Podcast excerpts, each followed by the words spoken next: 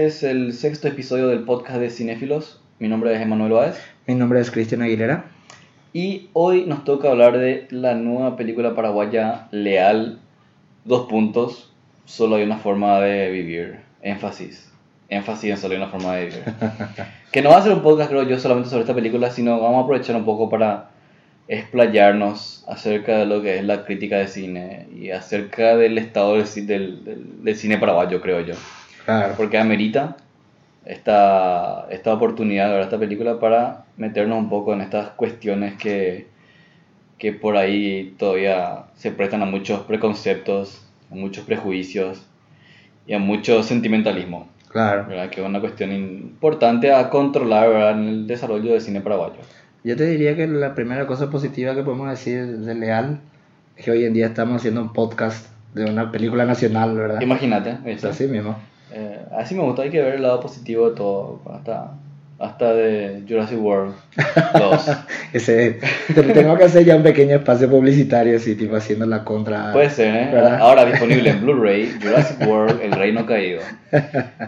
Eh, bueno, Leal, solo hay una forma de vivir que ahora en adelante yo creo yo le voy a decir Leal nomás, porque desde el principio hay, hay cuestiones, bueno, vamos a separar bien, porque yo sé de entrada, ¿verdad? Que mi figura, ¿verdad? Con todo esto de cinéfilos, cada vez que en una película paraguaya se presta mucha anticipación, debate, discusión, plagueos, puteadas, etcétera. Entre paréntesis, bardo. Entre paréntesis, bardo, ¿verdad? Que como vos decís, eh, hay, ¿verdad? Yo leo que la gente dice, che, ya quiero ver tu crítica a tal película. Que Claro. no, no, no, tampoco a mí me hace sentir como que realmente quieren leerme, sino que quieren ver si le qué tal, qué tal Claro. le bajo la caña a algo, ¿verdad? Así mismo. Y no es, no es mi intención, ¿verdad? Como yo decía, estuve diciendo en redes sociales, particularmente con Leal, estoy muy contento con Leal porque es tipo, eh, es un, es un género que no se está explorando, Sí. ¿verdad? Eh, que no tenemos película de acción, ¿verdad? Eh, En ese sentido, creo que es lo, único que tenemos, bueno, tuvimos este director Gus Delgado, que en paz Sí. descanse, Que había hecho el fin de la que, línea. que en paz descanse, ¿verdad? Pero hizo películas muy de mierda, Sí. Eh, eh, empezando con... Eh, hay una película, no me acuerdo su nombre, que son... Y está Libertad y en el fin, el fin de la línea. Sí, pero antes de fin de la línea... Ah, ok, cierto, había hecho algo más. Había hecho algo más. Que me acuerdo que tenía música de eh, Nemesis, Nemesis, algo así. Era un, un proyecto de música electrónica paraguaya que me gustaba bastante. Y ya se veía, bueno, eh, y yo, yo personalmente tuve problemas porque, bueno, el tipo también enseñaba. Sí. Eh, entonces esas cuestiones, por ejemplo, te dan... mm, te- se prestan a ciertos preconceptos negativos. Pero aparte de eso, ¿verdad? Eh, obviamente siempre se festeja que se haga. Así Así, mismo. ¿verdad? Siempre se festeja que se haga, siempre se festeja que se haga. eh, se apoya yendo a ver, pero igualmente se critica. Así. Lo que hay que hablar. ¿verdad? Y con Tipo- Leal, por ejemplo, bueno, yo- a mí me, me- de- de- desde entrada me, me gusta el hecho, bueno, es una película de acción, eh, se nota que tiene un- una influencia muy hollywoodense, ¿verdad? Que no lo digo para nada de una forma negativa. Es tipo, eh, si logramos inspirarnos con Hollywood, pero adaptarlos un poco a nuestra Nuestro contexto, nuestro ¿verdad? contexto. Entonces, Sí. obviamente, hay cosas que pueden funcionar, que, que, está, que está genial, ¿verdad? Eh, entonces, bueno, pues ese es un punto para mí que es más que positivo y así como decimos, ah, cualquier uh, oportunidad, cualquier película paraguaya es una oportunidad para seguir hablando de cine paraguayo. Así mismo, encima me había gustado mucho algo que habías dicho en uno, en uno de nuestros podcasts anteriores, que no hay una, ¿cómo se dice? No hay un, ¿cómo te podría decir? Una inundación de películas o que demasiadas películas te lleguen a aburrir o a saturar. pues, O sea, no hay una saturación de películas, eso Claro. me acuerdo que había dicho. Entonces, toda película siempre es bienvenida, ¿verdad? Y lo que a mí me pone contento por un lado es que ya por fin creo que podemos dejar de hablar de la primera película paraguaya tal cosa. Ah, no, ese hay que, hay que dejar al lado. Sí, que para mí hace rato ya de- deberíamos haber dejado esa conversación y me parece que por fin se está logrando, ¿verdad? Porque Sí. no escuché en ningún momento la primera película paraguaya de acción. Ah, sí, tenés razón, tenés razón. Así porque que, cada pues, vez que lanzan un proyecto de, de- de de- película paraguaya, La primera película la tal primera cosa. película paraguaya de tal cosa. ¿verdad? Así y mismo. eso es, es, es como, están buscando del marketing por... Claro. Le están dando la vuelta, pero creo que no funciona porque, bueno, no, no, no, no, Así no, mismo. no sirve eso. No siempre tu primera vez es buena. Claro, tal cual. Tal Pero cual. en el caso de Leal, por ejemplo, me pone contento de esto porque eh, podemos también empezar a hablar de una crítica, ¿verdad? Más especializada, ¿verdad? Y por ende también eso tenemos que explicarle a la gente, ¿verdad? A qué nos referimos con crítica especializada, ¿verdad? Y también leer lo que tiene eh, dentro de todo, si hay cosas que funcionan o no. Tiene un toque que yo sé que a la gente le va a gustar la peli, ¿verdad? Eh, tiene, pa- tiene los condimentos necesarios para que haya un boca en boca. O sea, hay, mucha gente, o sea, tipo, hay gente que le gusta Rápido y Furioso, por ejemplo, ¿verdad? Y está bien, es un estilo cinematográfico, ¿verdad? Claro. Si te entretiene y te gusta, está bien, anda a ver, ¿verdad? Y yo creo que Leal tiene también esto.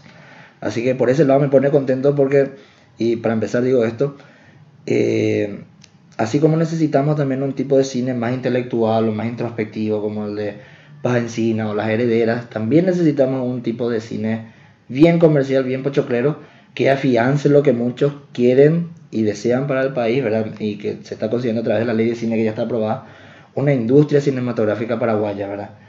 ¿Qué significa industria? Significa todo el movimiento de alquiler de equipos, eh, catering, ¿verdad? Sería también eh, todo este movimiento que ocurre al- alrededor de los actores, los castings, ¿verdad? El tema de vestuario, el tema de escenografía. Hay un montón de, de, de- no quiero decir negocio, ¿cómo, se, cómo te diría? Hay un montón de movimiento comercial alrededor de una película comercial, propiamente Claro. comercial, ¿verdad?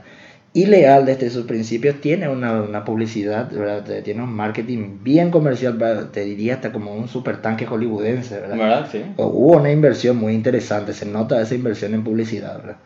Así que por lo tanto, eh, por ese lado me pone contento porque eh, yo creo que el, el público paraguayo necesita este tipo de películas para saber a qué aspiramos con el cine nacional también en ese, en ese género y también para afianzar futuras inversiones, por ejemplo, ¿verdad? Y creo que Leal, por ejemplo, es un ejemplo también de una coproducción argentina, ¿verdad? Que, Sí, que- tiene- que viene sí, una- un, un fondo, ¿verdad? Que eh, viene del INCA, que sería el Instituto de Cine Argentino, o sea, el Instituto Nacional de Cine y Artes Audiovisuales. Y, tipo, está bien, es, es traer una inversión del extranjero, eh, utilizar capital nacional y hacer un producto, ¿verdad? Lo que yo sí te diría es que al ser un producto que está empezando a, a tener todas estas cuestiones, ¿verdad? O sea, tipo, hay una, un buen marketing, hay una gran producción, ya- incluso me animo a decir una superproducción, ¿verdad? En lo que se refiere a puesta técnica. Entonces nosotros también podemos empezar a hablar de una crítica más especializada y más eh, atendiendo en cuenta, o sea, perdón, teniendo en cuenta qué cosas funcionarían y qué no en la película, ¿verdad? O sea, lo que a mí me gustaría transmitirle a la gente es que la crítica no es bardo, la crítica no, es trozarle. No, no, no. no es porque no me gustó, porque no la aguanto lo a este señor o no la aguanto a esta chica, entonces yo te voy a trozar tu película. No, la crítica no pasa por ahí, ¿verdad? En tu caso, Manu, por ejemplo, vos que sos crítico ya hace, ¿hace cuánto? ¿Hace cuánto? 10 años ya tienes cinéfilos, ¿verdad? Claro.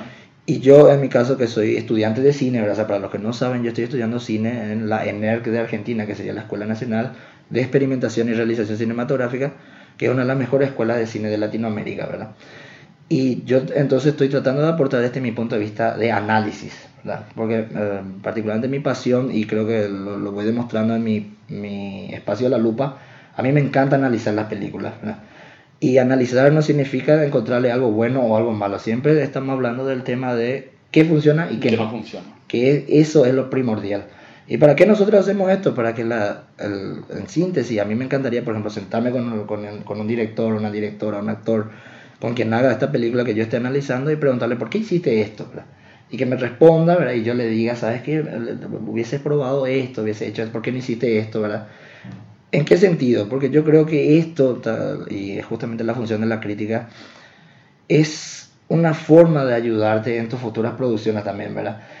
Y también hay que aprender a separar el, está bien, el- está perfecto tener el, el aplauso amigo, el aplauso de la familia, de los amigos, pero yo tengo un profesor mío que dice que el aplauso más importante es aquello- aquellas personas que vos no conoces, porque ellos te van a decir lo que tus amigos no te dicen, por ejemplo, ¿verdad? Y es, es- para mí es un, ¿cómo te voy a decir? Un mensaje muy importante, una lección muy importante que él me dio. Te, te cuento una anécdota rápida. El año pasado cuando estaba, yo estoy ahora haciendo el tercer año, estoy en tesis, ¿verdad? Ya me estoy por recibir afortunadamente.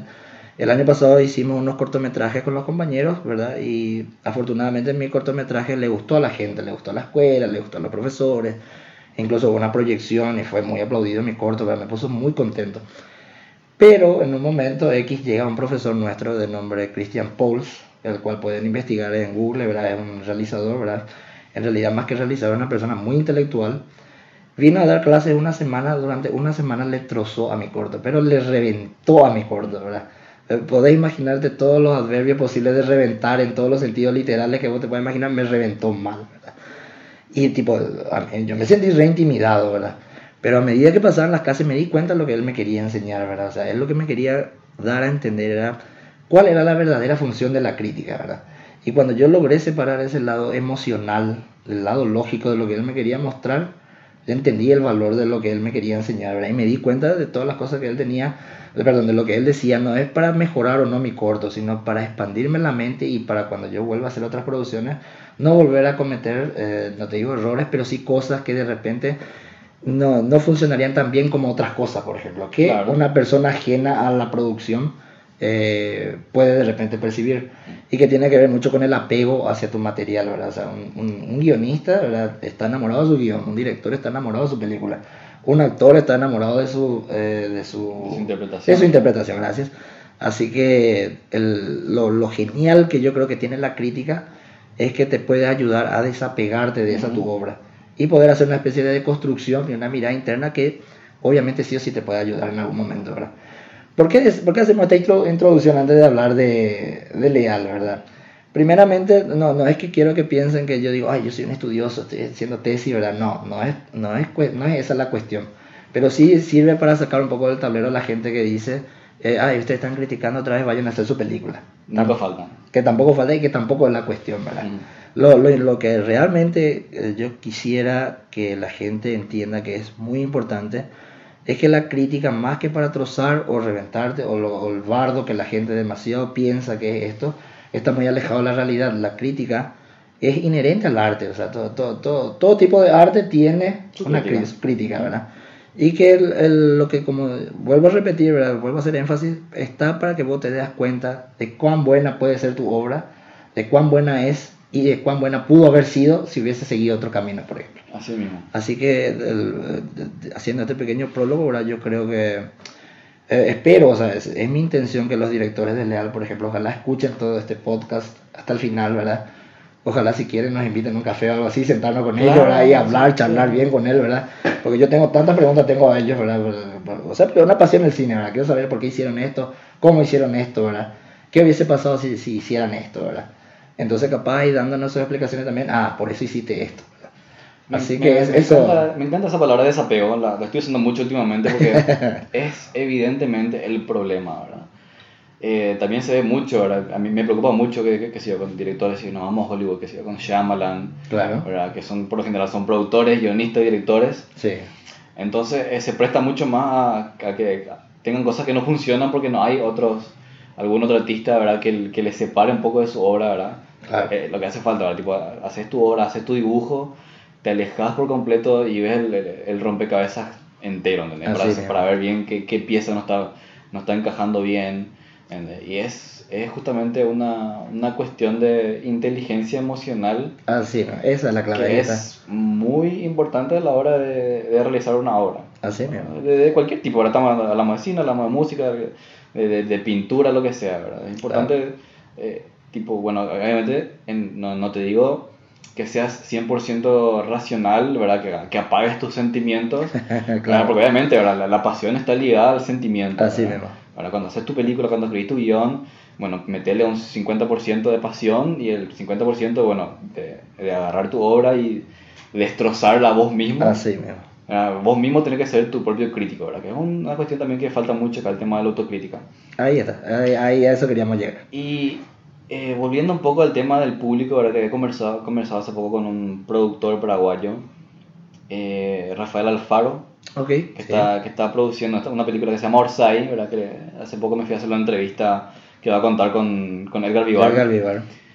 Y bueno, después de la entrevista que le hice a Edgar Vivar, nos quedamos a charlar un poco ahí eh, off the record, ¿verdad? Ujú. Pero dijo una cosa que me parece muy interesante, ¿verdad? Que yo creo que está, está un poco eh, implantado en, en- en la psique del realizador nacional, pero no, no de forma muy consciente, ¿verdad? Que necesitamos más películas, así como decimos, pochocleras digeribles para que el público se acostumbre primero a que exista un cine paraguayo, ¿verdad? Para que Así pueda es. ir al cine, ah, mira, yo quiero entrar legal porque veo que es acción, ta, ta, ta, ta, ta. Y ahí después recién presentarle una obra un poco más divague, un poco Claro. más experimental. Porque algo que dijo que es muy cierto es que el cine paraguayo, así en pañales más o menos como está, eh, tenemos un gran porcentaje de películas que son, ¿verdad? para ponerlo en términos coloquiales, puro divague. Sí. Eh, tenemos muchas películas que son demasiado divague, que, que de repente no, no, no apuntan a una masividad, a un público masivo, sino es tipo para un nicho nada más, Claro. o para festivales.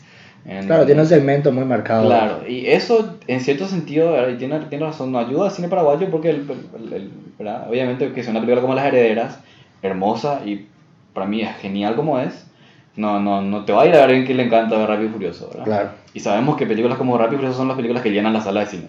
así mismo. ¿entendés? Entonces, por ese sentido, por ejemplo, yo siempre estuve contento desde el principio con Leal, ¿verdad? Y por, por esa misma razón, ¿verdad? Creo que yo cuando más querés algo, más te duele cuando ves que no funciona. Claro. Ya desde el primer avance de Leal, eh, a mí ya me hacía mucho ruido esta cuestión de que era eh, eh, puro militar, de que yo no estaba pillando, en un, por más que era un teaser, ¿verdad? Si nos vamos a poner a comparar con Hollywood, eh, no hace falta comparar con Hollywood, ¿verdad? Películas Sí. de la región. ¿Verdad? Que vos haces tu tráiler, bueno, tu tráiler te tiene que mostrar mínimo quién es el protagonista, o cuál es el conflicto, Sí. y eh, me, me metes una o dos eh, secuencias, ¿verdad? Que te vendan, como, como solemos decir, que te, que te vendan la entrada. Claro. ¿Entendés? El money shot, como le dicen en inglés. Sí. ¿Verdad? Que hay- siempre en un tráiler hay una escena, ¿verdad? Un momento, un plano que vos decís, hijo de mí, me voy a ver esta película porque Por esta película está increíble. Pero por ese money shot, ¿verdad? Por ese plano, ¿verdad? Que vale la entrada. En mi caso era el camión con el helicóptero, Misión Imposible 6 En que no Misión estaba. Imposible 6, ¿verdad? Sí, yo creo que sí, ¿verdad? Eh, y no sé si viste, ¿verdad? Así un, un paréntesis, ¿verdad? Con la, con la discusión que estábamos teniendo con Claudio Sí, Guzmán en así Facebook. mismo. Eh, y yo agarré y comenté, eh, puse un, un video de un, de un periodista que se llama John Campea, que le sigo, Ah, que hizo un análisis ¿verdad? de los trailers, Sí. como parece que están jodiendo cada vez más. Y parece que es una cuestión de lo que viene haciendo Marvel también. Claro. Que de repente ponen escenas en el tráiler, como armando una historia en el tráiler, pero muy diferente a lo que es la película. Claro. ¿verdad? Como que te quiere meter en el tráiler pero a través de la, del sentimiento y de la emoción, pero no de la historia en sí. Sí. Eh, bueno, con, con, con, con el teaser de Leal, ni con el tráiler de Leal me pasó nada de eso. O sea, con el teaser me, me dejó una preocupación, con el tráiler lo confirmé.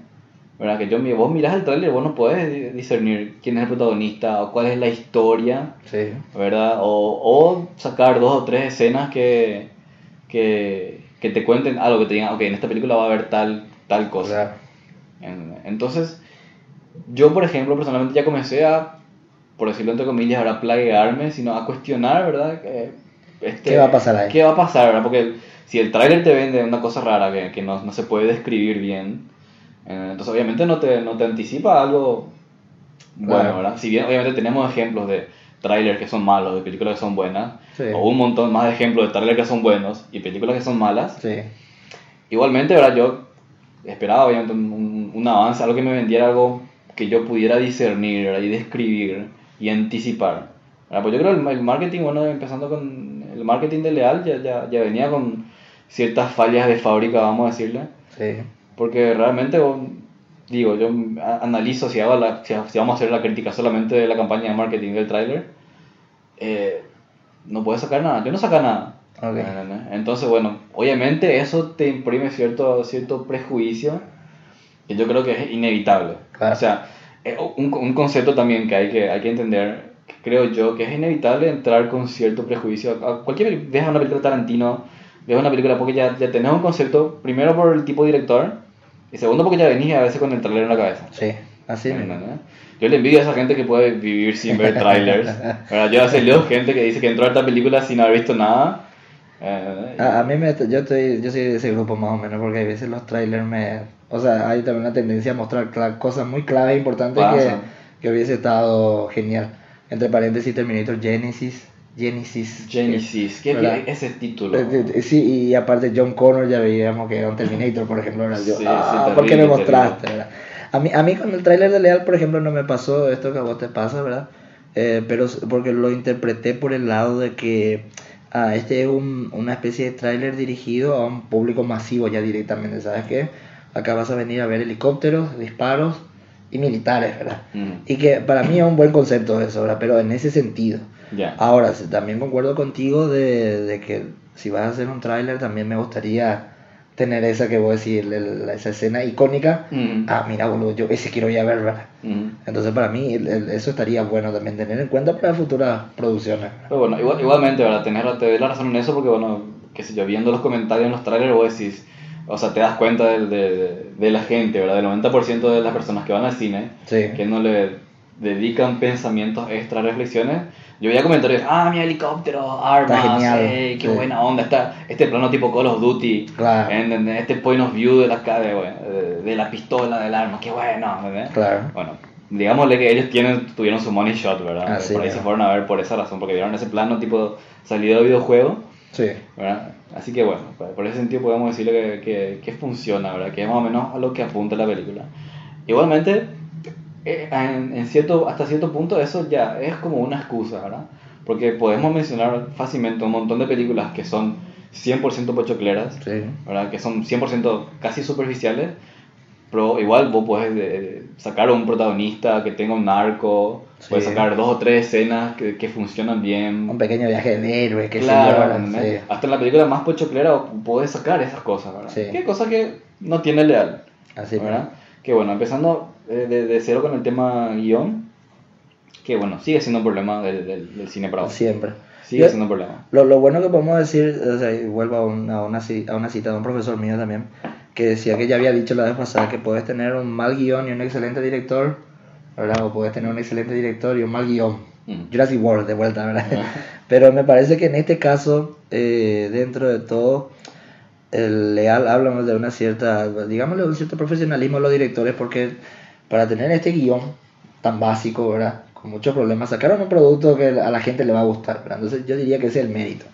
Pero eh, eso no le quita la preocupación de que seguimos teniendo siempre ese problema, que nos falta guionistas, nos faltan, o sea, tenemos tantas historias para contar, pero falta una adaptación, alguien que sepa adaptar esa historia, ¿verdad? Que creo que tiene que ver mucho con la disciplina también, la disciplina y la perseverancia del, de, de un guionista, ¿verdad? Que creo que yo particularmente ah, hago mea culpa y me- a mí me cuesta un montón sentarme y hacer un buen guion, ¿verdad? Ujú.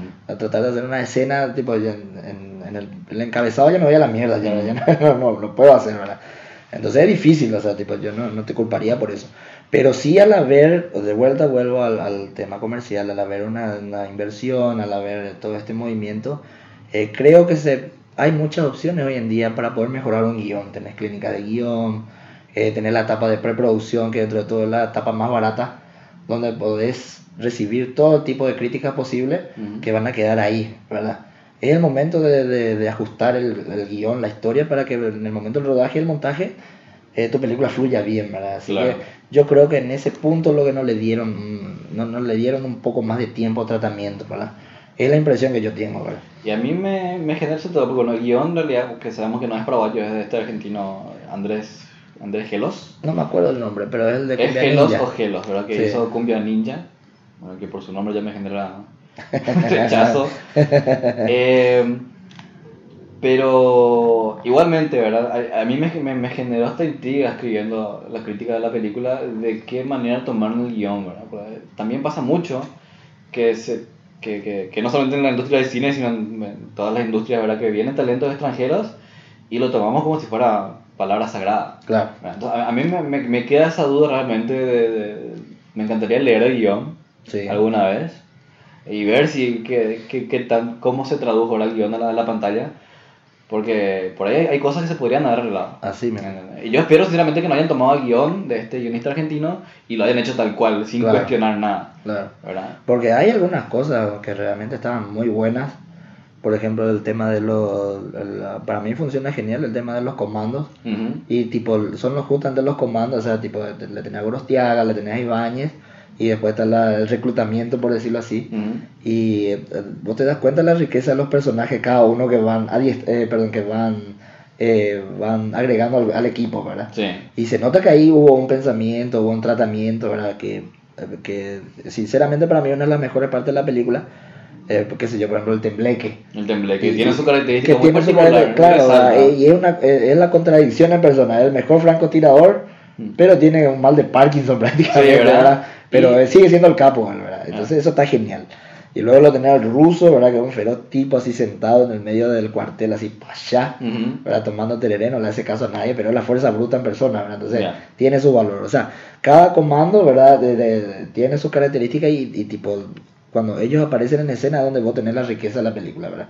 Así que por ese lado es donde vos te entristeces un poco que el resto del guion no tenga ese tipo de tratamiento. Que no haya aprovechado también. Así mismo. Quiero hacer una acotación porque estabas hablando y me acordé de algo que es muy importante también. Vuelvo un poquito atrás con el tema de la crítica de cine. Sí. Que hay que separar muy bien que la crítica de cine no le tiene que importar el, el trabajo, o sea, la industria en sí. Así mismo. Porque cuando siempre que hay una crítica de cine, de una película paraguaya, es tipo, eh, pero hay que apoyar lo nacional. Es un discurso, hay que apoyar lo nacional, ciegamente. ¿verdad? Ese, ese nacionalismo nocivo, Claro. bien peligroso. Y después está el otro lado de, de que se toman como si la crítica de cine fuera un ataque al talento humano. O sea, Ah, al que está trabajo, atrás, ¿verdad? que está atrás Eh, no, pero que- mucha gente trabajó en esto. Sí. Y está bien, o sea, genial. Como él diga, yo estoy muy contento de que se haya hecho leal. Sí. ¿Entendés? Porque dentro de todo, yo por ejemplo trato de evitar, yo trato de evitar al máximo decirle a una persona que no se vaya a ver una película. Claro. La gente puede interpretarlo de esa manera. Hay gente que me responde, ah, bueno, por tu crítica no me voy a ver. Yo no lo voy a decir, Sí. no, no sabes que andate. Y que hay que cambiar también ese concepto de que una crítica no es para que decirte anda, ve o no ve. No. Eso siempre depende de- del espectador. Claro, eso ya, Sí. no, eso ya no, no depende de mí. Pero eh, hay que separar eso, porque justamente ya en estos días vi algunos comentarios de productoras y, y gente, ¿verdad?, que, de- del medio, que se anticipan ya a la crítica como defendiéndose, Claro. como ah, poniendo temas ellos, ¿verdad?, que, que no tienen relevancia con la crítica, ¿verdad? Mismo el hecho de que, bueno, que yo haga una crítica y la crítica que yo diga o no diga que funciona o no funciona la película, no significa que yo tengo algo personal contra el director o contra los Claro. actores o contra las personas. O sea, genial, ojalá sigan haciendo películas, Así mismo. eh, ojalá les vaya bien, y, pero ojalá aprendan de sus errores. O sea, pues, Claro. ojalá vean qué funcionó o no funcionó para eh, poder encarar mejor la próxima. Así mismo. Porque imagínate, como volviendo al tema del guion, si te dije, un guion medio básico, pero pudieron hacer un producto que le gusta a la gente, me encantaría que ellos mismos se, eh, ¿cómo se dice? Que evolucionen en el sentido de... o sea, Claro, se hacer- desafíen. hacer- claro, es, eso quería llegar, que, que se desafíen a sí mismos. Y imagínate qué películas nos pueden entregar en el futuro, por ejemplo, ¿verdad? Claro. Igual me gusta mucho esto que dijiste de vuelta por el tema de la crítica también. Me encantaría, eh, así como ya dije lo- sobre la función de la crítica, también me encantaría esa que, que se pueda entender que me gustaría que haya una cultura en base a la crítica, de que la crítica no es, como ya te dije, eh, no es que voy a leer, de acuerdo a la crítica de mano yo me voy a ir a ver o no. Ujú. Si a mano no le gustó, yo no voy a ver, no.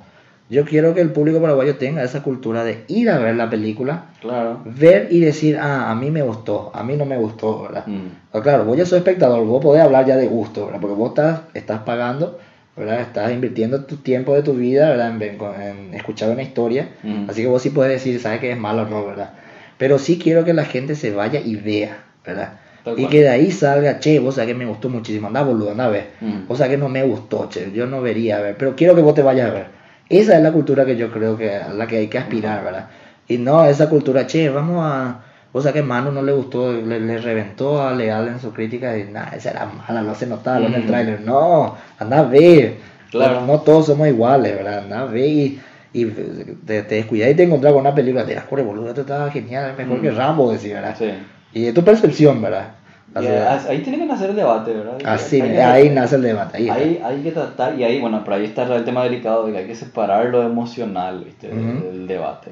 Y el desapego, ¿verdad? Claro, el desapego, ¿no? Volvemos todos siempre a eso. Porque Sí. bueno, hay, hay gente que de repente me dice eh, que le, me lee, no me gustó, o me gustó otra película, se va y tiene una opinión contraria, Así mismo.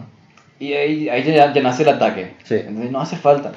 Eh, Es mucho mejor que tipo nos sentemos y discutamos por qué. Ay, por qué eh, yo tengo una visión diferente. Claro. Ahí, eh, Encima ya es existe claro mucho, fanboy en el mundo. Ya tenemos Sí, mucho con los de Star Wars. Suficiente con los de Marvel, Sí, con los de Star Wars, Marvel, que tipo, tanto de la cabeza. Así que no necesitamos tampoco fanboy Tener nacionales. nacion- sí. fanboy nacionales, por favor.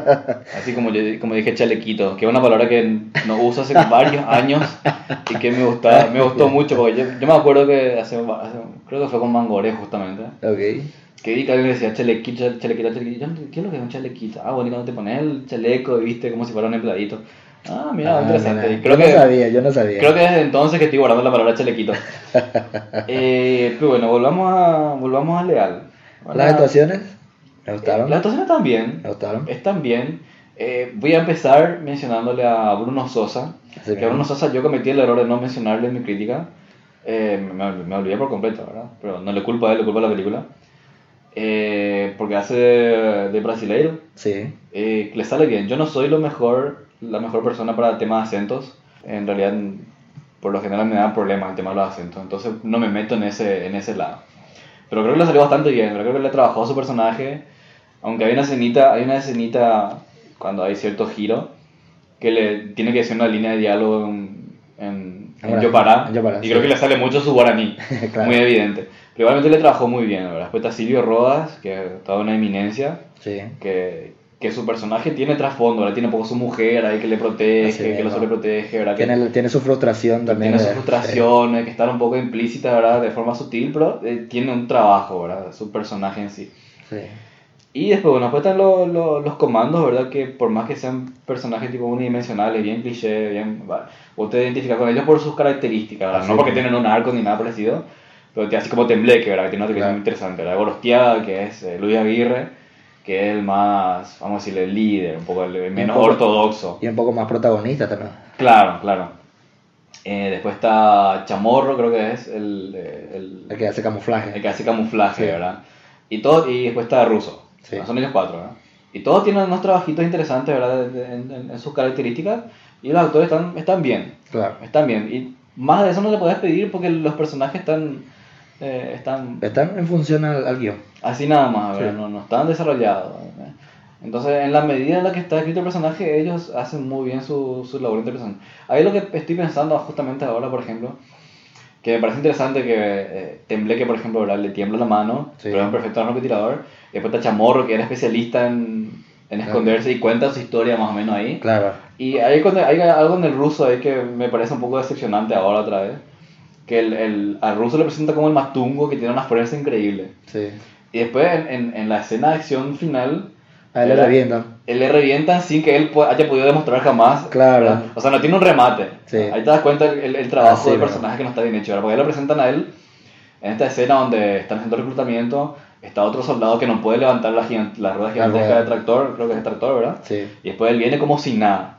Y después en la escena, en, en- una de las escenas finales de la película, ¿verdad? Cuando le, le dan un disparo y el avioneta está por despegar, y él eh, se va como para empujar el auto. Claro. ¿Entendés? Y a- en, en ese momento en que se va para empujar el auto, vos ya- mentalmente ya, ya regresás a su presentación, Así mismo. cuando él fue el único que pudo eh, mover la Mover rueda del tractor.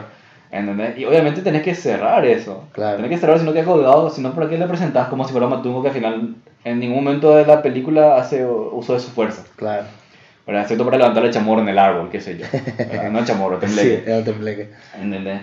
Y bueno, hay, hay, bueno, ahí hay otra cuestión que decir, bueno, que por ahí no, no les dio el presupuesto para reventar el auto por la avioneta, ¿verdad? Qué sé Claro. yo. Pero de alguna manera hubiesen trabajado un poco eso de que cierra ahí esa característica de su personaje.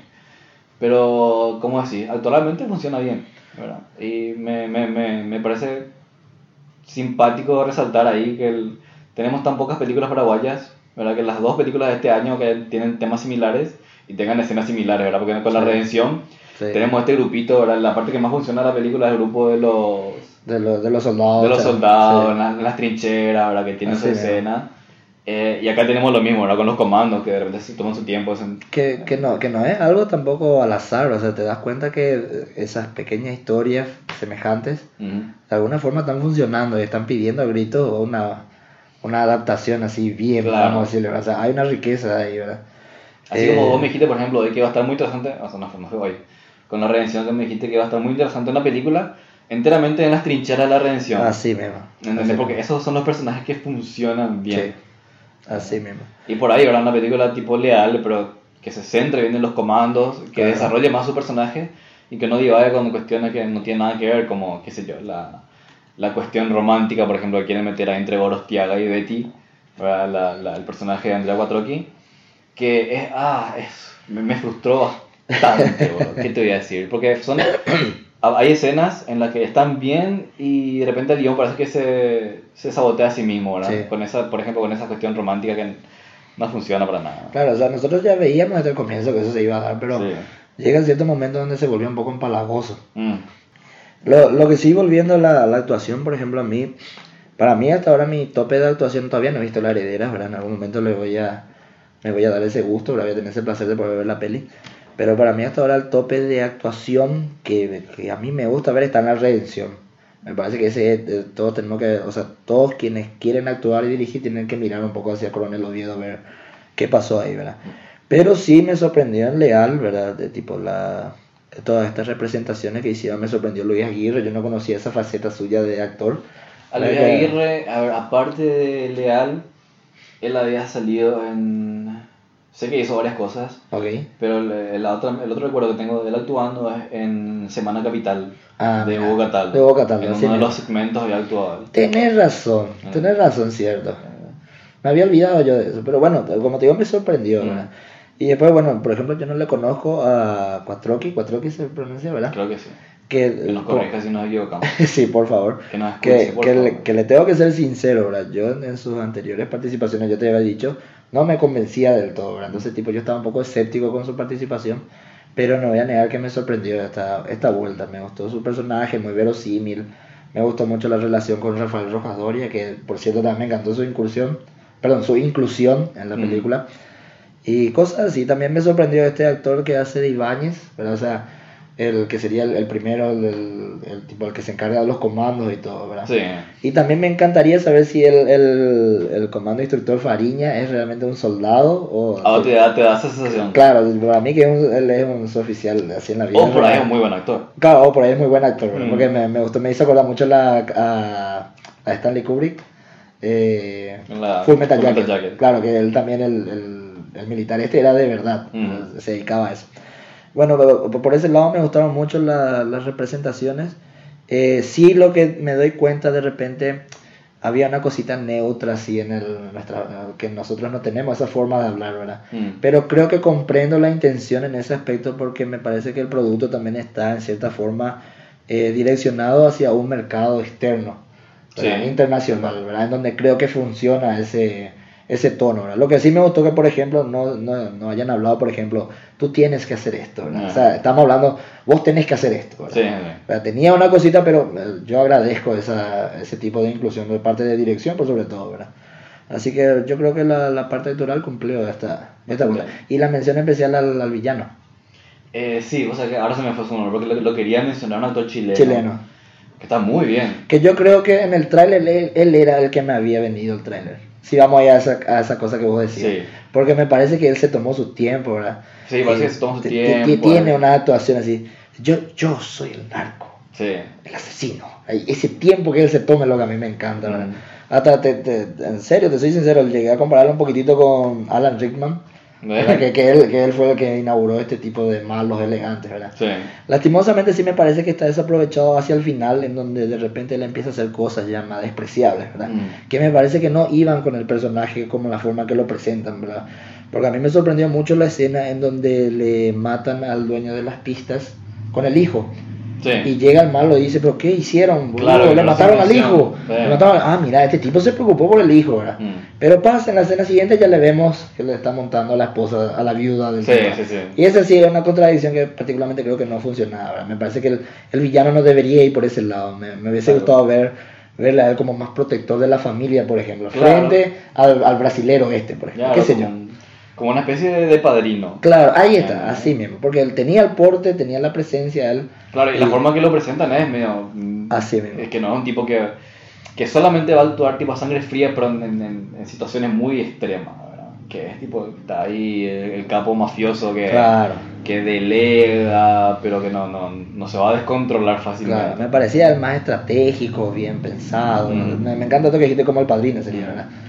Así que eso me hubiese gustado ver a mí Igual, igual le agradezco un montón, o sea, me pone contento la, su interpretación porque cada vez que él salía así me, me, me, me captaba mi atención, ¿verdad?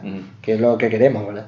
Eh, bueno, como decíamos, actualmente genial. Está este, bueno, el, el tipo que hace el, del del líder de la banda cumbiera, Ah, también, sí. creo que se llama Mauricio Jortak. La así, inclusión cómica. humorista, eh, la inclusión cómica no puede faltar, que se me hace que está genial. Y funciona muy Se bien. me hace que está genial, pero para- bueno, yo tengo una cuestión de que eh, argentinos puteando para mí, tipo, si, si pones en tu película un argentino puteando en el momento, tipo, ya tenés puntos a favor, porque bueno, es increíble como... Yo ya anoto, ya anoto ese en mi libreta ya. Eh, ya para, para tu película, sí. Pones a un argentino puteando y es increíble como le sale tan naturalmente y espero que no lo tomen de una forma negativa. Eh, pero como así, bueno, el tema de la, de la película se reduce bastante al tema guion Sí. Y al tema montaje, que yo sé que es un tema muy delicado para vos. Así me, yo sí quisiera hablar un poquitito de, de Eh, eso. y, y sí, verá que yo, yo personalmente no hice, te- y soy sincero, no hice mucha mención de eso en, en la crítica, Sí. porque se me quedaba un poco la duda, ¿verdad? Porque bueno, vimos la película en la función de preestreno que fue en, el, en, en Cinemark, Sí. en la pantalla XD, eh, publicidad gratuita.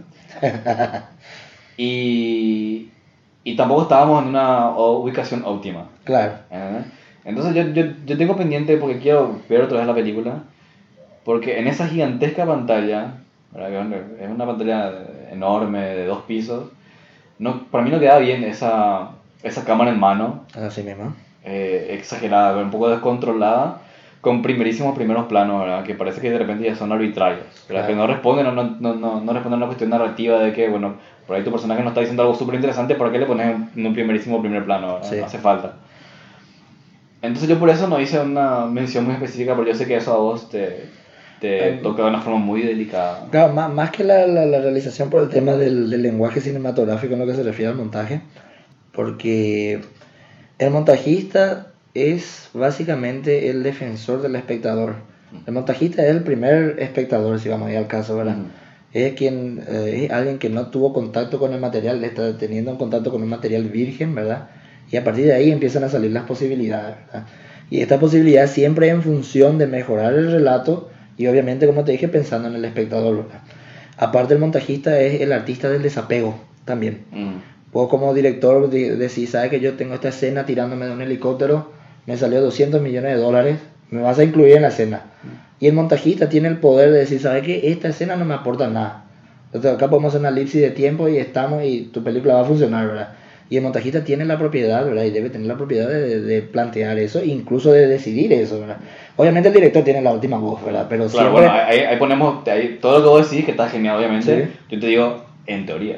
en teoría, así en, mismo, en- teoría, porque tampoco sabemos, bueno, Así mismo. hay Yo- casos, casos y casos ¿verdad? de directores Así que se meten en la isla de edición Sí. y son ellos los que quieren meter su otra vez. claro. Así mismo. Entonces el, el- el- montajista está obligado a hacer el corte del director, ¿verdad? Siempre, y un corte propio, una propuesta suya, ¿verdad? En este caso, el- a mí la- verdaderamente me dolió un poco el tema del montaje porque había muchos recursos innecesarios que no aportaban eh, narrativamente hablando, ¿verdad? Eh, esas, esas sobreimpresiones de imagen, esas transiciones, ¿verdad? Eh, son cosas que tipo no, no, son, no pertenecen directamente al lenguaje cinematográfico y a mí particularmente me quitan de la diégesis, ¿verdad? Mm. Que no es bueno, eso es lo que no hay que buscar. El mejor montaje es aquel que no se ve, ¿verdad? A no ser que esté haciendo un videoclip, obviamente, ¿verdad? Mm. Un videoclip o un cortometraje, qué sé yo, así tipo con una onda bien loca, así que esa sea la propuesta, eh, bueno, por probarlo, o sea, las reglas están hechas para romperse, ¿verdad? O sea, no, no te, no te- estoy diciendo que hay una regla absoluta sobre eso, Pero ¿verdad? primero tenés que conocer las reglas Así y trabajar en función mismo. de las reglas y bueno, después Así romperlas. mismo. Y en el caso de, de este montaje, por ejemplo, a mí sí me descolocó mucho. ¿verdad? Había, eh, volvemos de vuelta a, a los planos. Había planos hermosos que cortaban antes de tiempo, por ejemplo. ¿verdad? Ujú. Después este tema de las sobreimpresiones, ¿verdad? O sea, tipo, directamente no funcionan. Yo creo que si se hubiesen jugado por un montaje un poco más clásico, la película ganaría un montón más. Tal cual. Unos cuantos puntos más, ¿verdad? Porque el, el- el montaje es un arte que, tipo, si no lo sabes utilizar, te juega mucho juega en contra. contra. Te juega una, una contra de una forma muy fuerte, ¿verdad? El, el- si, si el espectador de repente se descoloca ante un corte mal hecho, es, es brutal porque de repente, bueno, imagínate si estás viendo en un canal, por ejemplo, Mm. perdón, en una, en una televisión. ¿Qué vas a hacer? ¿Vas a cambiar de canal si no te gusta, verdad? En el cine, bueno, estás en el cine, te vas a, de cierta forma estás obligado a estar ahí, ¿verdad? O te levantás y te vas. O te levantás y te vas, pero vos no vas a querer irte porque, bueno, ya pagué, decir, ¿verdad? Claro. Pero yo creo que es, para mí ese es el, el punto a reforzar que me sorprende realmente porque yo siempre tuve la, o sea, todos sabemos que siempre nuestro, el, nuestro problema del cine nacional es el guion, Mm. ¿verdad? Y ahora aparece este problema del montaje, ¿verdad? Que yo entiendo, no sé quién es el montajista, pero conozco este estilo de montaje. Que viene mucho de la gente que trabaja en, en tema de videoclips. Claro, Trabaja en televisión. Claro, ¿verdad? Que no está mal, no quiero decir que está mal, ¿verdad? Mm. Pero me parece que hay que tratar de jugarse primero siempre a lo clásico y a partir de ahí empezar a ver con qué Ah, locura claro. jugamos, porque todo tiene que ver con la propuesta siempre, ¿verdad? Así como vos decís, por ejemplo, hay una cámara en mano de repente que parece que se abusa un poco, ¿verdad? Ujú. Pero esa puede ser la, la estética, perdón, la propuesta estética del director, ¿verdad? Entonces está bien, eh, vos podés utilizarlo, sos libre, es un arte, ¿verdad? Vos podés hacer lo que quieras, ¿verdad? Pero hay que ser un poco conscientes sobre lo que estamos haciendo, lo que estamos colocando, ¿verdad? Yo, como te digo, en mi caso hubiese disfrutado más si el montaje hubiese sido un poco clásico. Más clásico. ¿verdad? Et- et- Esto lo digo por una cuestión de que yo amo el montaje, a mí me gusta mucho el montaje. Lastimosamente nunca tuve la, la, la suerte ni, eh, ¿cómo te iba a decir? El, ni el honor de poder editar un largometraje, por ejemplo. Sí trabajé en tesis, ¿verdad? La, la tesis más larga que logré editar eh, dura casi 40 minutos por ahí, ¿verdad? Y me encanta poder implementar todo ese lenguaje cinematográfico, cambiar de sentido las cosas. O sea, Mm. en el montaje se crea toda una historia otra vez, total- totalmente diferente, que a veces es mucho mejor que la historia original. Claro.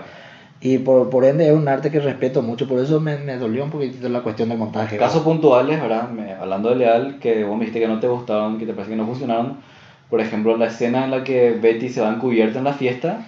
¿Sí? Ah, ahí está, ese es y un ejemplo. después hace un salto, ¿viste? De que vos te enterás que en realidad Claro. un flash, con flash forward. Sí, así es, directamente no funcionó ese recurso, porque a mí me descolocó. Yo primero pensé, ah, bueno, por lo visto no vamos a ver más de la fiesta cuando pasamos primera vez. O sea, está la fiesta, después ya le vemos a yo en la oficina viendo todas las fotos de los narcos, ¿verdad? Ujú. Entonces yo dije, ah, bueno, el- este es ya hay una elipsis, acá ya no vamos a ver más la fiesta. Y ella cuenta todo, pues volvemos a la fiesta, ¿verdad? Después paf, volvemos a la oficina otra vez. Entonces, tipo, ese recurso no funcionó, ¿verdad? O sea, tipo, el- eh, se trata del establecimiento del tiempo, ¿verdad? En todo caso, establecer como tu tiempo presente la oficina y utilizar como flashback la fiesta, fiesta. por ejemplo, ¿verdad? Ujú. Ahí creo yo que ganaría puntos. Y eso, por ejemplo, alguien que maneje bien el lenguaje cinematográfico en el montaje pudo haber planteado, ¿verdad? Mm, Se pudo haber dado cuenta de eso, ¿verdad? Eh, hay un término con un profesor, un profesor querido mío, un capo, el tipo, que dice la tía Carlota, se refiere a la tía Carlota al espectador normal, ¿verdad? Espectador Al espectador común, común. ¿verdad? Y dice la tía Carlota no se te va a dar cuenta y veces de estas cosas, dice, ¿verdad? Pero cuando vos sabés manejar estas cosas, a nivel inconsciente la tía Carlota presta mucho más atención. ¿verdad? Y a nivel inconsciente también está pasando algo raro si tu montaje no funciona. ¿verdad? Y que es cierto, ¿verdad? O sea, tipo, te vas a dar cuenta de repente que alguien está mirando su celular, ¿verdad? O alguien justo decide para irse al baño, ¿verdad? Mm. Es porque se da cuenta que en esta escena acá no está pasando algo tipo... No le está, no le está la atención. no, claro, no, no, no me está agarrando, ¿verdad? Entonces, tipo, estás perdiendo espectadores, ¿verdad? Y la clave es siempre mantener la atención en la pantalla, ¿verdad? Entonces, por eso, por eso de vuelta vuelvo a decir que me pone un poco triste, ¿verdad? Que ojalá que el- la, la, la persona o las personas que hayan montado Leal escuchen esto y no lo tomen a mal, ¿verdad? Sino que, eh, que se pongan las pilas y empiecen a leer, investiguen, ¿verdad? Me encantaría poder reunirme con ellos y preguntarles por qué hiciste esto, ¿verdad? Mm. Y que me digan por qué, ¿verdad? Entonces, tipo, pa- con, con el único fin de poder mejorar eso. Tal cual como me dijiste después de la película que te, te pasó en un par de escenas y que me pareció muy simpático por la forma que me dijiste que, que de repente tu cabeza se fue a otro lado. Así mismo me pasó. O sea, que estabas, pero estabas mirando la pantalla, pero tu cabeza está en otro lado porque en ese momento la, la película te perdió la atención. ¿verdad? Así mismo. Ya sea por montaje, por guion, por actuación, lo que sea. Así mismo. Y eso me puso muy triste porque Mm. no, no, no, no me suele pasar eso y acá me pasó. Mm. Y me acordé algo de mi tesis. Te tenía otro lado. Me fui a otro lado, ¿verdad? Y después cuando, pues, afortunadamente fueron 3, 4 segundos, ¿verdad? Sí. Pero cuando me pasó eso dije, no, no, esto no, No. puede pasar, dije, ¿verdad? Entonces, bueno, obviamente yo ahí hago un esfuerzo para poder prestar atención, ¿verdad? Pero de vuelta vi- viene, tiene que ver con estas cuestiones, ¿verdad? Cosa que ya pasa más o menos del principio. Por ejemplo, con la escena en la que eh, se van este, se va este soldado, ¿verdad? Este, creo que un cabo, vamos a decirlo, de, je- de jerarquías militares no Ah, sí, manejo. sí, sí, sí. En la casa, él es coronel y le dice, mira, hay algo importante, coronel, tiene que ir con nosotros, te llaman urgente. Sí. Ah, pero bueno, urgente, le dice, señor, no, pero... Cierto, ¿verdad? no. Y bueno, se va el tipo, ahora está el plano interior del, del, Del auto. del auto, y que el, el, el, el chofer, el soldado, le dice, no le está diciendo dónde se van, Sí. y hay una cuestión medio violenta ahí, innecesaria también porque, bueno, hay, entre paréntesis, te pones a preguntar, o sea, ¿cuál es la necesidad de mantener esa información oculta del Claro. ex coronel? Me pregunto. O sea, no, no veo yo, ¿verdad? Pero por ahí, como te digo, no manejo tanto la jerga este, Militar. militar. ¿verdad? Eh, y luego hay un plano este, eh, general donde Del se ve- palacio. está del palacio, ¿verdad? Eh, y el texto, texto en el, en el, en el Ah, plano, pantalla. el Palacio de Justicia. No, Palacio de Gobierno. Palacio de Gobierno. Sí. Siguiente plano, están ya en la Senat. Sí. Y Y, él asumió como ministro. Ya ya. asumió como ministro. ¿entendés? Y hay una Y- cuestión de elipsis ahí que hay un paso de tiempo muy, Muy- brusco, de Sí, tiempo muy y espacio, fuerte, muy fuerte. Y es chocante de entrada. Sí, y te descoloca. Te descoloca completamente, Sí. ¿verdad? Y es lo que yo dije en la crítica. Bueno, por ahí me, me, me, me quedó la intriga otra vez de leer el guion. De si por ahí no había una escena un poco este, Algo. alguna explicación, Sí. ¿verdad? Lo cual me plantea otro problema, que era uno de mis, una de mis preocupaciones a ver el tráiler que iba a ser una película muy propagandística, Ok. muy pro-militar. Que creo que no pasó. Que creo que no pasó, ¿verdad? Sí. Pero bueno, ahí poniéndome a analizar un poco esa, eh, la cuestión de guion, en esa parte, yo dije, por ejemplo, en mi crítica, que bueno, por ahí había una escena donde el tipo entra en el, en el palacio, habla con el presidente, y el presidente le dice, che, vos sos, este, es coronel, te conozco, necesito que, que vos haces ministro de la Senada, necesito que me arregles. Pone mano dura. Pone mano dura. Eso, por ejemplo, sería muy propagandístico. Sí. Que le metas al presidente a hacer un discurso Así así. mismo. ¿entendés? Pero bueno, igual hay otra forma de solucionar, ¿verdad? Puede hacer un, un reportaje televisivo donde se explique, ¿verdad? Claro, se le ¿Verdad? pasa Co- cosa cosa que- de mando, qué sé Claro, yo. cosa que Sí. ya se usó al principio. ¿verdad? Con- porque la película comienza con, con un reportaje televisivo, entonces es un recurso que se puede volver a utilizar, creo yo. Sí, ¿entendés? Si no se abusa. así mismo. ¿entendés? Pero ese salto, esa línea es conste que estaba, te- te soy sincero, me gustó mucho este tema, eh, perdón, esta escena cuando vemos el- la primera incursión de los comandos y, y llegan ellos y está una mesa con gaseosa. y eso, Sí, ¿verdad? Que- Eso es genial, para mí una idea genial, eso de como, mira, te cagamos vos, Sí, eh. comando de mierda, le dice el, el mensaje del narco. El narco, sí. Y que después tenemos otra vez la pantalla de la tele. ¿Verdad? Y le vemos otra vez a uno de ellos re frustrado y le empieza a pegar a su propio Sí, camarada. Eso está genial, eso es una... Eso cosa otra muy cosa, buena. o sea, ese, ese, por ejemplo, ese es Gorostiaga. Es después, bueno, entonces no es un, no es un, un detalle que introducen el pedo. Claro, porque después, trabajan. claro, después le vemos a él que estaba arrestado en Viñascue, me parece que Sí, verdad, está. Y es, bueno, el- hablando un poco de estas cositas, o sea, hay pequeños detalles, pequeñas cosas que son geniales, que me gusta mucho la inclusión. Yo creo que si, te, si vos me preguntaras cuál es la mejor escena para mí, el mejor momento, eh, yo te diría que es la parte final, la escena del asalto, Mm. cuando los comandos se están por acercar al, al- a los narcos que están ahí descargando. Mm. Y antes de que ellos, no, no recuerdo bien, pero lo que tengo en mi chip, así en mi disco duro incluido, eh, dicen, a- antes de que digan eh, luz verde o ataquen, Mm. hay un, como una especie de momento de silencio, se escucha como el viento así, ¿verdad? Del Mm. lugar, y se escucha el, el- el ruido de, no me acuerdo quién era, pero libera el seguro del arma. Ah, ya. sea, Para mí eso fue genial. Es- Eso, por ejemplo, es una, una idea que se nota que se trabajó, ¿verdad? Que se llevó bien, en la- una- o sea, se llevó una buena puesta en escena, ¿verdad? Y que a mí me, wow, dije yo. así. Mm. Ese, ese creo que fue el momento donde yo dije, bien caramba. dije, Claro. ¿verdad? Cata, esto es en, lo que... en el momento de anticipación, viste, siempre ese detalle. Así mismo. Y, y, y cuando te das cuenta de que va a arrancar la acción. Así me y era y encima un detalle que eh, no, no sé si en alguna otra película estará o no, ¿verdad? Mm. Capaz sí, capaz no, no importa. Pero me encanta eso, el silencio y el clic del seguro. Ujú. Ataquen ahí, ¿verdad? Entonces, Mm. tipo, e- ese segundo para mí se hizo eterno ahí. Dije, bien carajo, esto es lo que yo quiero ver, ¿verdad? Mm. Perdón por la palabra, ¿verdad? Pero todo. vamos a ponerlo un pip, ahí le vamos a poner. Pero el, el- en serio, ese fue el momento en el que, bien, ah, esto es lo que yo quise venir a ver, ¿verdad? Y bueno, por lo menos me entregaron ahí, ¿verdad? Y que es justamente también algo que en, en cierta forma a mí me sorprendió del tráiler, porque el tráiler te vende algo de acción, o sea, perdón, no es algo de acción, te vende acción. Y hay dos, tres momentos específicos de acción, ¿verdad? Claro. Pero justamente los momentos, eh, los primeros momentos de acción en realidad son casi como secuencias de montaje, pasan muy rápido. Yo, Sí. A mí me hubiese gustado más ver la acción ahí, Ver la acción. Así como se hizo la escena final, Claro. que funciona perfecto. La, la, la escena final tiene lo que la película vende, ¿verdad? Que creo yo es un poco decepcionante otra vez porque te pones a pensar, tenés una película de una hora y media Sí, y básicamente tenés una sola escena de acción que tiene Así un mismo. inicio, un medio y un final. sí, todo en desarrollo. En todo un desarrollo. Sí. La- Las otras dos creo que son escenas, es como son montajes. Y ¿verdad? pasa muy rápido, muy pasa muy vertiginoso. rápido. A mí me hubiese gustado ver más, Ujú. pero que se hayan tomado más su tiempo en ese aspecto, ¿verdad? Pero sí, eh, como te digo, son esos pequeños detalles. Me gustó mucho también la, la forma en que incursiona Ibáñez para llevar el mensaje. Sí, Con la carreta bueno, estuvo o sea, genial, ¿verdad? Ya con la carreta y agarra ese tira Que- así de repente. Yo, yo que estaba re influenciado con Misión Imposible 6, le dijo, ¿cómo vamos a llegar al mensaje? Y yo te dije, vamos a hacer un salto. Un salto Halo", estaba genial lo de la carreta, ¿verdad? Sí. Y bueno, y son pequeños detalles que a mí particularmente me, me gustan mucho y que ojalá que eso se potencie. O sea, me, me gustaría que los directores vean estos momentos que estamos diciendo, ¿verdad? Y tipo, se dan cuenta por qué nos gustan, ¿verdad? Y Tal ojalá cual. que lo vuelvan a potenciar en sus próximas producciones, ¿verdad? Tal cual. Y. Ay, bueno, en cuestión de acción, por lo menos, eh, yo en el momento de la película, a mí me gustó la, la, la secuencia final de acción. ¿verdad? Creo que, bueno, por lo menos eso tiene que funcionar de todo, de todo lo demás que no funciona. Y me gusta el cierre del ruso ahí, todo hecho bolsa y venir para la foto otra vez le dice. Está genial eso Y se de- empieza a plaguear él ahí, ¿verdad? O sea, te das cuenta que hay detalles Sí. que son súper interesantes, pero son las cosas, las situaciones y el desarrollo que no conecta. Así mismo. ¿Entendés? Entonces ahí lo que obviamente falta trabajar. Hay, hay, hay dos menciones ahora, ah, si hablamos de cine más general. Por ejemplo, obviamente hay una obvia, una obvia influencia de- del cine de Tony Scott. Sí.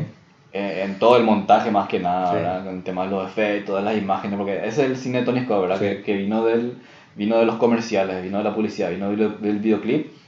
Entonces imprimió eso en su trabajo. Sí. ¿verdad? O en la película de Tony Scott es así vertiginoso, que, le- le- que de repente obviamente hay películas que no, no le funcionan para nada, Así pero mismo. es su estilo. Hombre, llamas creo que fue la, la Creo que de ese estilo, sí, me. Sí, donde más exagera, ¿verdad? Sí. Y después estás, como- hay que separar bien ahí lo que sería la cuestión del homenaje y lo que sería la cuestión de que estás copia. copiando de forma este, Directa. muy evidente, Sí. muy evidente, ¿verdad? Como vos, tú, vos dijiste, por ejemplo, después de la película del tema del entrenamiento, que yo me puse a ver la película Clear and Present Danger, ¿verdad? De, Sí. de Jack Ryan con Harrison Ford, Con Harrison Ford. ¿verdad? Y la escena del entrenamiento donde está el sniper, Sí. ¿verdad? Que no le pilla, ¿no? Lo que está el sniper es, es- se puede decir que es un homenaje porque no es una escena para nada calcada. Así mismo. Es más o menos, ¿verdad? Yo- es como reminiscente de Sí. esa película. Yo lo sentí como un homenaje, o sea, me, me puso contento porque, ah, mira, es una película que me gusta mucho a mí esa.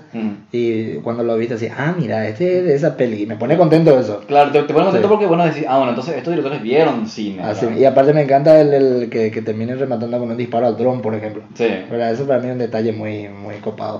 Está, está genial el detalle, pero después te pones a pensar cuánto cuestan los drones, ¿verdad? No son tampoco nada barato. ¿eh? En, en- en la película de Harrison Ford por lo menos disparaba un, A un blanco, un target, sí, ¿viste? así mismo. Bueno, ahí pero- gastaron 200 mil. Bueno, pero si hay plata, digamos, digámosle que seguramente no funcionaba el dron, que Eh, yo, sé yo, algo así. perfecto. Igual está interesante.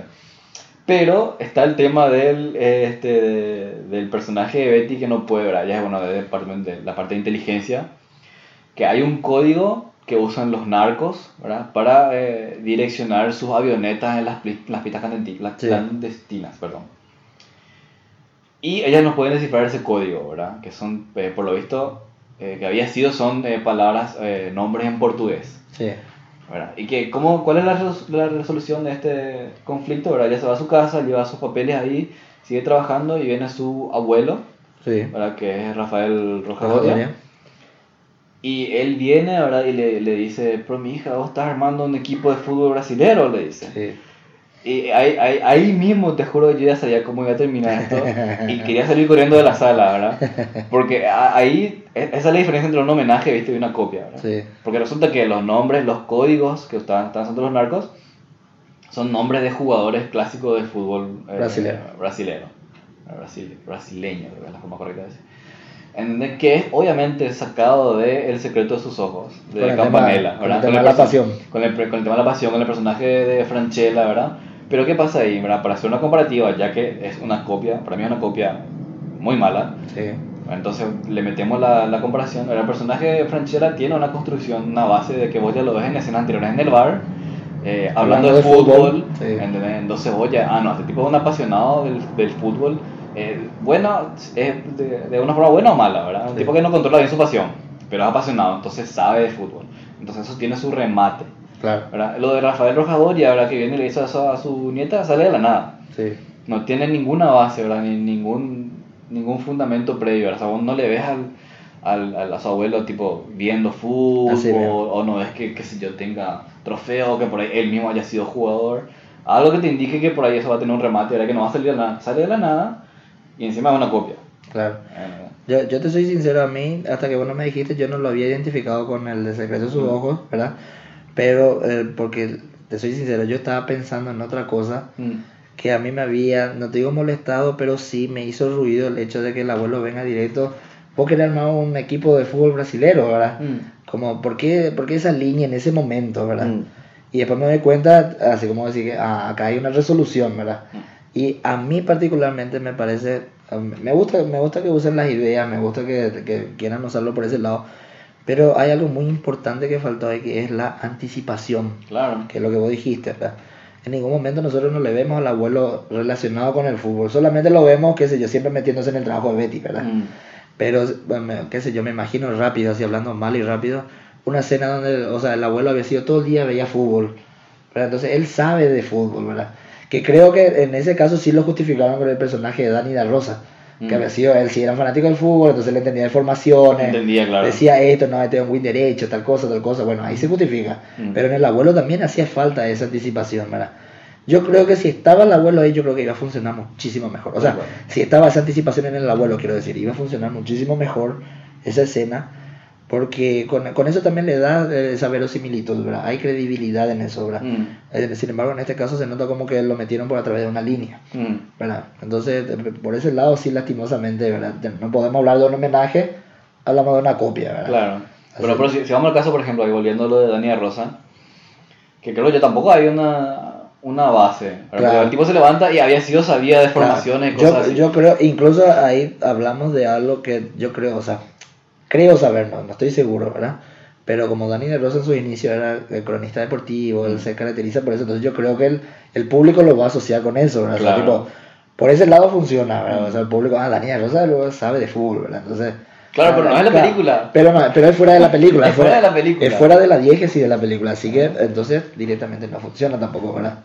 Así que esa es la delgada línea entre homenaje y copia que, ¿verdad? que, que hay que decir, ¿verdad? Pero que lo que me, de vuelta, como te digo, me gusta que está bien se hayan animado, ¿verdad? Y ojalá que para la próxima, eh, tipo, lo se Claro. sienten y empiecen a exprimirse un poquitito más, que yo creo que va a salir mucho mejor todavía. Y quedándome un poco en el tema guion, así como, así como te parece muy delicado el tema montaje, ¿verdad? Yo vuelvo al tema guion, trabajo de personajes, este, investigación, Así ¿verdad? Investigación, cuando haces películas de este estilo, investigas, ¿entendés? Porque bueno, el personaje de Betty, por ejemplo, ¿verdad? Que después yo hice, porque si vos agarrás, abrís Google, buscas Aldair, Claro, buscas todos los Cafú. ¿Entendés? Lo primer, las primeros que te salen son eh, los nombres de los jugadores brasileños. Y capaz, capaz hubiese funcionado mejor que ella busque en Google, Sí. se dé cuenta de eso, que el abuelo le diga. Claro que sí, ella hubiese agarrado, hubiese buscado en Google, ah, había sido. Así mismo. Eh, Porque se supone que la, la tipa es una capa en inteligencia, Sí, lo cual, por ejemplo, se establece bien, porque ella, viste, al principio no le da su lugar, así mismo. se impone al personaje de Dani de Rosa, lo cual está genial, ¿verdad? Porque Sí. ella se hace valer. Así Está mismo. muy bien eso, eso me encantó, ¿verdad? Y la actuación de Cuatro que ahí genial. Así mismo. ¿verdad? Eh, no, pero yo sé hacer esto, yo hablo varios idiomas. Y encima- hay una encima- escenita que, juega- que juega como que le Así responde a mismo. uno y le responde al Así otro. mismo. Está, que está genial esa escena. Está muy bien, entonces Sí. vos- ah, bueno, este personaje, ahí ya ves, ella que había aplicado para la ONU, Claro. ¿entendés? Y vos Entonces, sabés que eso es muy verosímil, suele pasar. Sí. Es algo que, que hay acá, el tema de la ONU, ¿verdad? Irse a hacer las misiones de paz y todas esas cosas. ya. Y me gustó que ella le dé ese toque de yo tengo que comer, tengo que vivir. Claro, claro. Sí. Pero después tenés su personaje que no es tan inteligente como, como Claro, decía o sea, al principio. No le hace honor a su inteligencia Claro. en ese momento. Así mismo. Y bueno, cuestiones así, detalles, ¿verdad? Que, que, que, que hacen a uno regresar a esta cuestión del, del guion, ¿verdad? Del trabajo de personaje, de desarrollo, ¿verdad? Que había cosas que, como decía vos, por ahí ella nada más hubiese resolucionado eso Sí. y no, no tiene esa falencia del personaje. Yo no te voy a mentir, me encantaría, teniendo en cuenta el final, me encantaría ver un Leal 2 bien trabajado. Es que se presta para eso. Se Se presta presta, para eso. el equipo Yaguareté. Así se presta a ver más de este equipo. Ahora, pues, perfectamente puede Y, ser y un, mismo el, el cierre del personaje de Andrea Frigerio, quedando ella como la dueña de las pistas. como la dueña de las pistas. Así que para mí da para un Leal 2 y que me encantaría ver. Tenemos, vamos a tener nuestra primera secuela. Así, a eso, ahí está. Ah, no, no, no. Así Ah, mismo. Espero que lo venda como la primera secuela paraguaya. Uh, eso sí, no, eso sí no va a pegar. la primera película con continuación. Ay, eh, y ahí te, ahí te das cuenta, por ejemplo, el tema, el tema del equipo Yaguareté funciona. Sí. O sea, se forma un equipo ahí. el- porque lo que funciona en la película es el, el tema de- de- del equipo comando. Sí. Funciona bien. Entonces, como te digo, se presta para que pueda, ahí pueda haber otra historia, ¿verdad? sí. Acá sabemos, ya que van a hacer películas sobre el narcotráfico, ¿verdad? Que es un tema tan delicado acá en este país. sí. Y, pero eh, se presta bien para la ficción. Eh, ya, podemos tener dos, tres películas de Leal, Leal 1, Leal 2, solo hay una forma de vivir, solo hay dos formas de vivir, no sé. Claro. Encima, está- me gusta esto que estás comentando del, de los comandos porque creo que también una de las mejores escenas de la peli es justamente cuando ellos están esperando la noche Mm, para el momento del ataque. Y donde cada uno se, se- no, no quiero decir se sensibiliza, pero sí empiezan a, a mostrar la camaradería que hay dentro de un equipo comando. ¿verdad? Claro. Y me gustó mucho esto, el de la apuesta, por ejemplo, de que había sido Gorostiaga, así se gusta de Betty. Ah, ¿no? sí, sí, sí. Está muy bien trabajado eso, ¿verdad? Y tipo, eh, me gustaría más ver esas cosas. Me gustaría ver a este mismo equipo en otras situaciones también, ¿verdad? Mm. Que yo creo que se, que se va a dar. O sea, tipo, actualmente cumplieron, ¿verdad? Yo creo que la taquilla también le va a acompañar a Leal ahora, ojalá que sí. Y si se puede hacer una peli mejor, ¿verdad? Con estos personajes, yo encantadísimo de ir a pagar mi Claro y sí, a no, hay disfrutar. que, no hay que conformarse. La película va a funcionar, ¿verdad? los números están hablando a favor de la película y genial. Pero eh, eh, hay que sacarse esa- ese chip, ¿viste? De, de, de conformismo. ¿verdad? Le, le voy a enviar al frente a, a un neto. Ok, Le voy a enviar al frente a un neto que me dijo algo que me hizo pensar un poco eh, que por ahí yo estaba equivocado, pero después dije, no, no puede ser. Porque lo que me dijo Aguneto, eh, un par de días después de la función, fue que eh, los perros hicieron lo que saben hacer. ok. O sea, los directores hicieron lo que saben hacer. Eh, y está bien por un lado ahora. ¿Por qué lado está bien? Por el hecho de que por ahí hicieron lo que saben hacer bien. Nos animaron a hacer algo que por ahí estaba fuera de su alcance y para cagarla. Agarraron, eh, está- hay oficio ahora. Saben agarrar su, su máquina, saben agarrar la cámara, eh, Saben iluminar. saben, saben hacer. Sí. Pero eso al mismo tiempo es una excusa, ¿verdad? Porque no puedes excusarte en el hecho de que yo hice lo que sé hacer claro. cuando algo sale mal. No, vos tenés que eh, aprender a hacer algo más de lo que sabes hacer. Así mismo. Tenés que ver las cosas donde no te van a funcionar y eh, aprender y experimentar y arreglar. ¿Entendés? Porque eh, me decía un neto, ¿verdad? Como diciendo, pero ellos lo que saben hacer, está bien. Sí, pero podrían haber aprendido a, a- a estos planos, podrían haber visto ya antes que estos primerísimos primer planos, ¿verdad? Con tu personaje diciendo algo que no es muy importante, no funciona. Claro. ¿entendés? Cuestiones que hay que, hay que ver ya antes. Entonces, me recuerda lo que me dijo un- a mí un profesor de, de en la facultad el poco tiempo que estuve, que fue Rafa Cohan, Ah, ok, ok, que sí. dijo una frase que se me quedó para siempre y trato de usar de vez en cuando porque me parece muy acertado, que me ha dicho que las excusas no se filman. Así mismo. ¿Entendés? Eso, Así, no, eso nos dicen allá también siempre. La- Las excusas no se filman, Sí. ¿verdad? No, no, no. Si vos, te- cuando haces algo, tenés que anticiparte a, a lo- a los problemas, ¿verdad? ¿Verdad? Como decía también que, que lo, que va, lo que va a suceder, lo que va a pasar mal, va a pasar mal. Así mismo. Y hay que anticiparse a eso, ¿verdad? Y que, que no, no, no ponga excusas para defender después lo que... No se puede defender. Claro, simplemente no funciona. Así mismo. Yo creo que el- dentro de todo ambos recomendamos a todo el mundo para que se vaya a ver Leal. Ah. Yo, yo particularmente quiero que la gente vaya, vea, ¿verdad? Y si, si vamos a hablar del apoyo nacional, creo que ese es el apoyo nacional, ir a ver la peli, saquen cada uno sus conclusiones, hablen, debaten, pero no sé si se si debaten, entren en debate, voy a decir, Claro, ¿verdad? claro. Y tipo, an- analicen, o sea, me, me encantaría que el público paraguayo también de, de acá a un tiempo ya empiece también a tener esa cultura cinematográfica, ¿verdad? Claro. y que sea el- que no sea la crítica la que diga esto funciona o no, sino que sea el público. Para que el público diga, ¿sabes qué? Yo quiero esta película, Mm. quiero más de esto, ¿verdad? O sea, mostrame más, hacerme algo mejor, ¿verdad? Esforzate más, evolucionar lo que me está mostrando, Mm. ¿verdad? Que, que para mí sería una, algo genial, ¿verdad? Ver que el público, la tía Carlota de vuelta, ¿verdad? Eh, tipo, sepa identificar ciertos elementos que hacen que las obras funcionen, ¿verdad? Y obviamente todo esto pensando también no solo en el cine nacional acá internamente, sino eh, con vistas al exterior, ¿verdad? Tal cual. Que cosa que, por lo, viste, por ejemplo, las herederas, todo lo que ella ha conseguido, ¿verdad? Y que me encantaría también que una película pochoclera tenga también ese reconocimiento, ¿verdad? Así que yo estoy, le, le- le pido a la gente vayan a ver y saquen sus conclusiones, hablen y nos digan esas cosas. Pueden seguir a Cinéfilos en todas las redes sociales, Facebook, Twitter, Instagram. Cinéfilos con Z al final. Dije la otra vez que iba a decir así, la- con mi cine posible me olvidé. Cinéfilos con Z al final. Y obviamente estamos en todas las plataformas de podcast eh, y de, de radio, ahora Spotify, iTunes, Google Podcast, etc. Mi nombre es Manuel Báez. Mi nombre es Cristian Aguilera. Hasta la próxima.